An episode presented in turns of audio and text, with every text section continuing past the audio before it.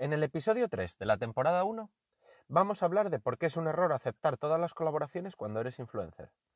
De por qué, pese a los beneficios que te puede dar a corto plazo, te puede perjudicar muchísimo más a largo plazo.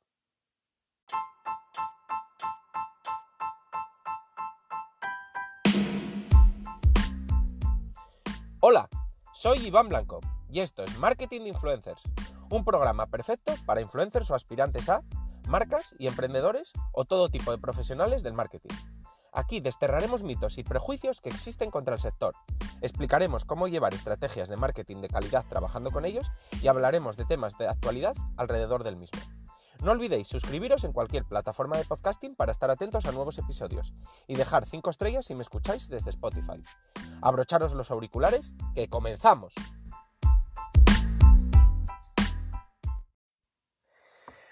Para hablar de por qué es un error aceptar todo tipo de colaboraciones, siempre pongo el mismo ejemplo. Normalmente en el día a día nosotros tenemos un abanico de opciones para desayunar bastante pequeño.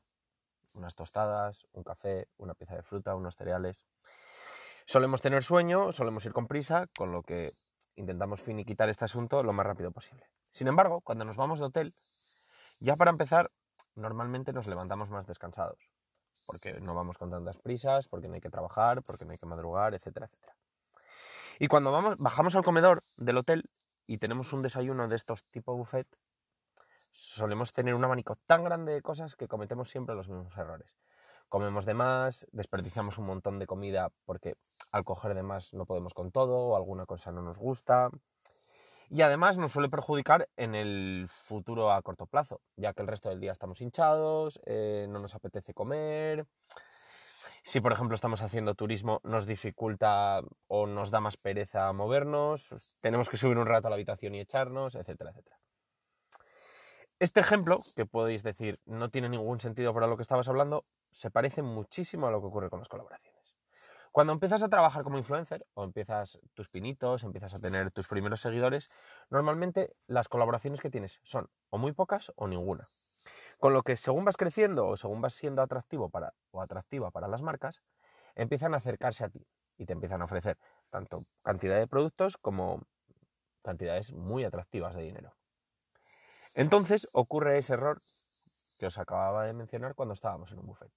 Normalmente y ante esa, ese atractivo, que son ese tipo de productos, bueno, el tipo de productos que te ofrezcan, los servicios o el dinero, intentamos aceptar todo, abarcar todo lo que podemos. Y creemos al principio que es lo correcto, porque así sumamos bagaje, sumamos, eh, como quien dice, currículum para, como influencers y nos ven muchas más marcas, muchas más personas, etcétera, etcétera. Sin embargo, eh, bajo mi humilde opinión, este puede ser un error y además puede ser un error que te puede provocar eh, a largo plazo cargarte tu carrera como influencer.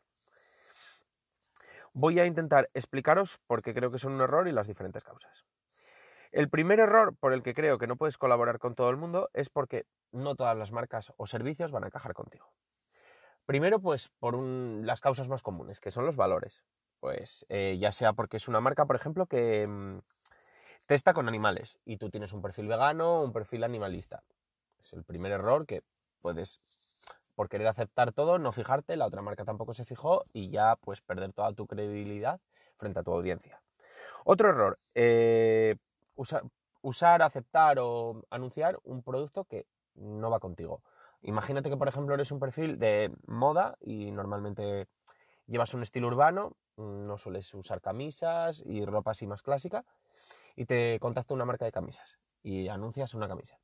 Vuelves a perder tu credibilidad frente a tu audiencia, eh, puedes incluso tener una pequeña crisis de marca porque mucha gente te deja de seguir porque no es el estilo que busca y al final has sacrificado por un, poco de dinero o, simplemente producto, pues gran parte de, tu credibilidad o de tu audiencia para al final nada.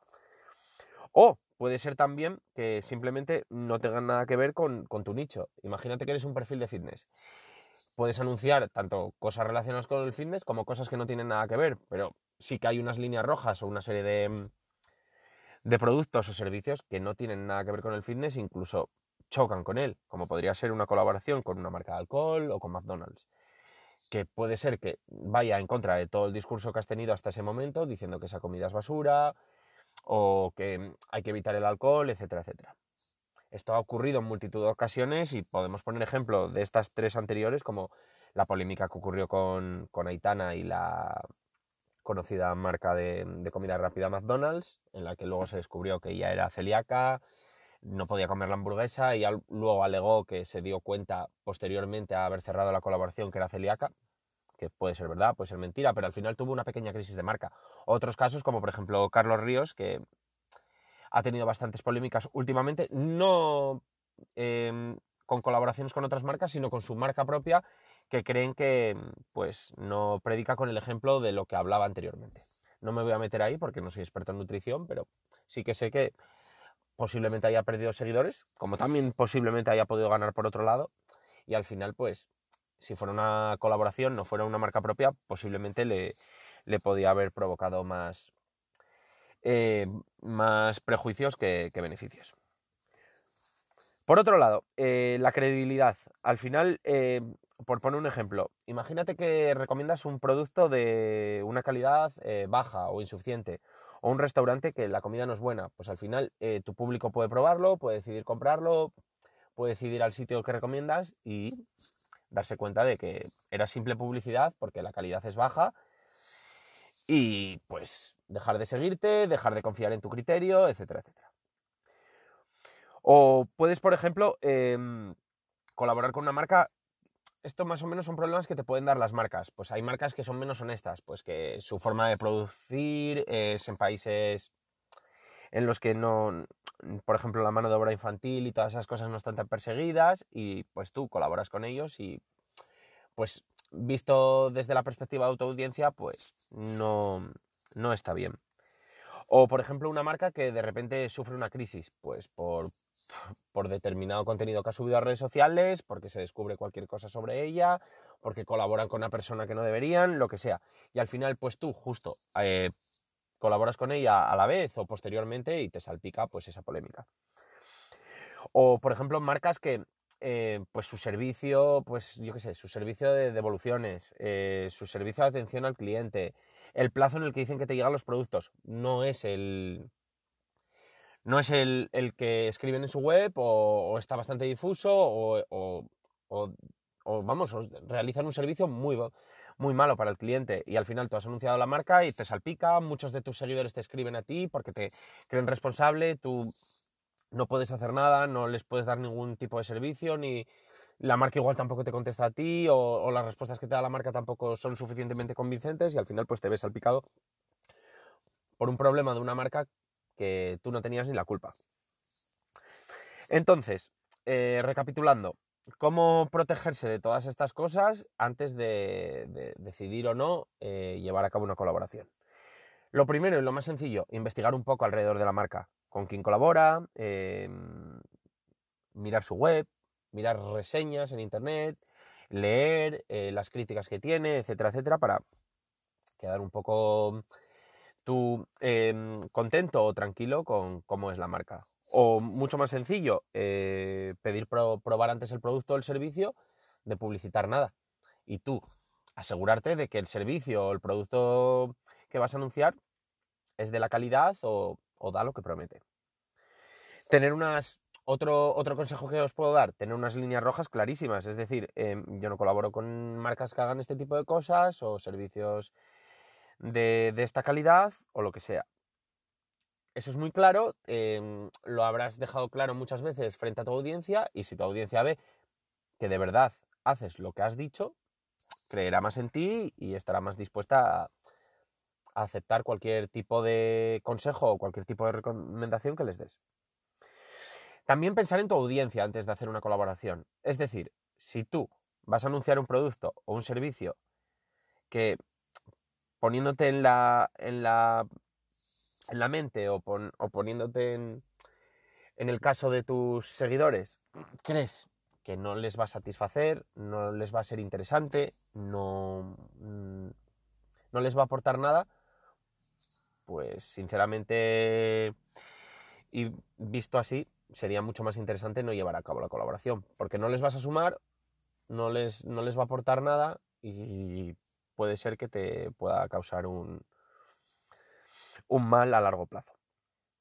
Y también, muy importante, fíjate un poco de tu instinto. Si cuando estás en conversaciones con la marca, mm, por los mails, por el teléfono, por en persona, si habláis en persona, no te dan buenas vibraciones, em, te parece que mm, no transmiten buen rollo, etcétera, etcétera, vale más echarte para atrás, cancelarlo todo y no seguir adelante. Normalmente estas cosas se suelen percibir y si ya te da malas vibraciones de primeras, normalmente con el paso del tiempo no va a ser mucho mejor. Y nada, eh, ese es un poco el, resumen. También por otro lado, eh, pensar en la marca. Si tú sabes que a la marca no le vas a aportar nada o a tu audiencia no le va a interesar el producto, el servicio, etcétera, etcétera, también te es interesante avisarles previamente. Porque podrías llevar a cabo la postura de, mira, yo eh, cojo el dinero, hago lo que me dicen y listo, y ellos verán, ellos han sido los que han contactado conmigo y si han tomado esa decisión, pues oye. Pero al fin y al cabo, muchas marcas después de eso, si la colaboración no es fructífera para, para su parte, pues al final se, van a mosquear, se van a enfadar, pueden tener mal rollo, pueden incluso comentarlo en sus redes o pueden comentarlo con otras marcas y al final te puede eh, dañar tu imagen eh, y pues tirar abajo o, restar posibilidades de colaboraciones en un futuro con otras marcas. Entonces vale más ser sincero y vale más eh, darle a la marca o decirle a la marca la verdad. Y por último, y no menos importante, igual al principio, tomando todo este tipo de, de precauciones, puedes tener menos colaboraciones, ingresar menos dinero, pero bajo mi humilde opinión, creo que en un futuro te verás beneficiado por ello, porque lo que hagas será de mayor calidad, los resultados serán mejores, tu audiencia estará más contenta y las marcas eh, te percibirán como un influencer muchísimo más prestigioso, muchísimo más profesional porque les has dado un buen servicio, con lo que la voz se va a correr. Al final es un mundillo muy pequeño y la mayoría de la gente se conoce. Con lo que en un futuro recibirás los beneficios. Y hasta aquí el programa de hoy. Muchas gracias por escucharme. Si queréis comentarme cualquier cosa alrededor del tema que hemos tratado, tenéis dudas o necesitáis mi ayuda sobre cualquier tema del marketing de influencers, os remito al formulario de contacto de mi web marketinginfluencers.com barra contacto o al mail hola arroba marketinginfluencers.com. Tenéis ambos enlaces en la descripción. Además, en la misma también os dejaré artículos relacionados con el tema de hoy de mi blog. Nada más y hasta la próxima.